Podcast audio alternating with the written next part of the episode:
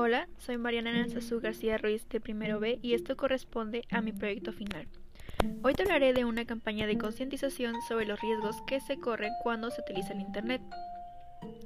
Las nuevas tecnologías están contribuyendo a aumentar nuestra calidad de vida, facilitarnos gestiones o comunicaciones a distancia, reducir el tiempo empleado en desplazamientos y ofrecernos más opciones de entretenimiento, entre otros muchos aspectos. Internet, los teléfonos móviles y los juegos interactivos tienen innegables beneficios que han contribuido a su rápida implantación en la vida cotidiana de las familias. Pero también es cierto que hacer un uso inadecuado de ellos implica riesgos para los más jóvenes. Es conocido el riesgo de que el menor reciba mensajes inadecuados o que llegue a citarse con personas que no conoce. Es menos frecuente, pero también arriesgado que se desarrolle una adicción, si esas herramientas se utilizan de forma incontrolada. Esta falta de control es especialmente preocupante en una etapa vital inestable, como es la adolescencia o primera juventud.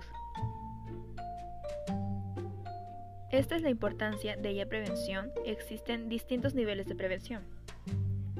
Prevención primaria.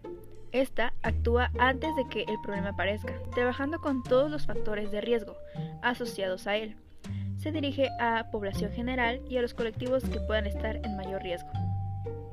Prevención secundaria.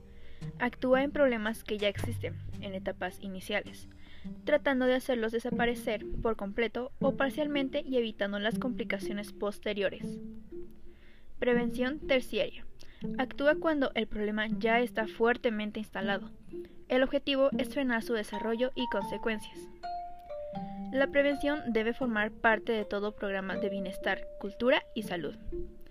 Una prevención eficaz va más allá de la simple información, ya que esta, por sí sola, no cambia actitudes ni comportamientos.